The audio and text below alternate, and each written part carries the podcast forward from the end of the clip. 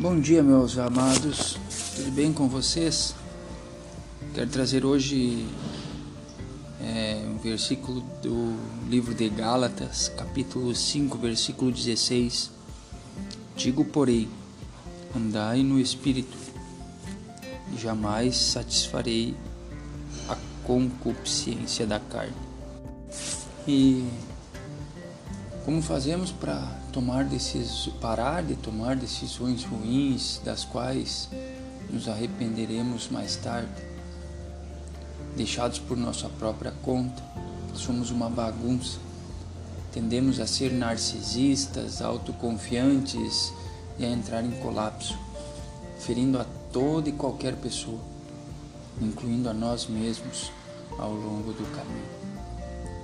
A Bíblia diz que a nossa natureza pecaminosa, nosso desejo de fazer as coisas do nosso jeito ao invés do jeito de Deus, está constantemente em desacordo com a nossa natureza, com a sua natureza, perdão.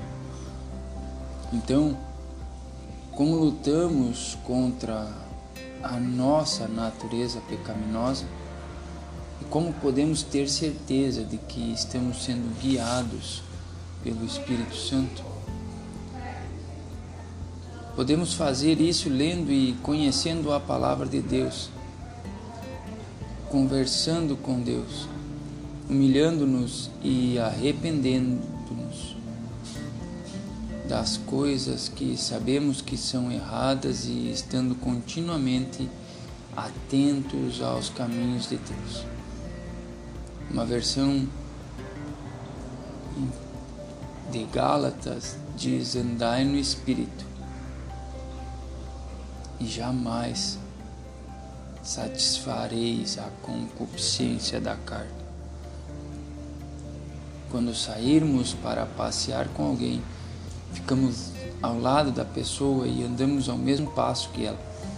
Andamos quando a pessoa anda, paramos quando ela para, nos viramos quando ela se vira. Falamos com ela e a ouvimos. Somos ativos, receptivos e conscientes da presença dela. É assim que andamos com Deus. Se simplesmente andarmos com Deus dia após dia e passo após passo, Ele nos conduzirá adiante. Você sabe o que significa andar com Deus? Já experimentou como é ser guiado pelo seu Espírito? Independente de como foi para você no passado.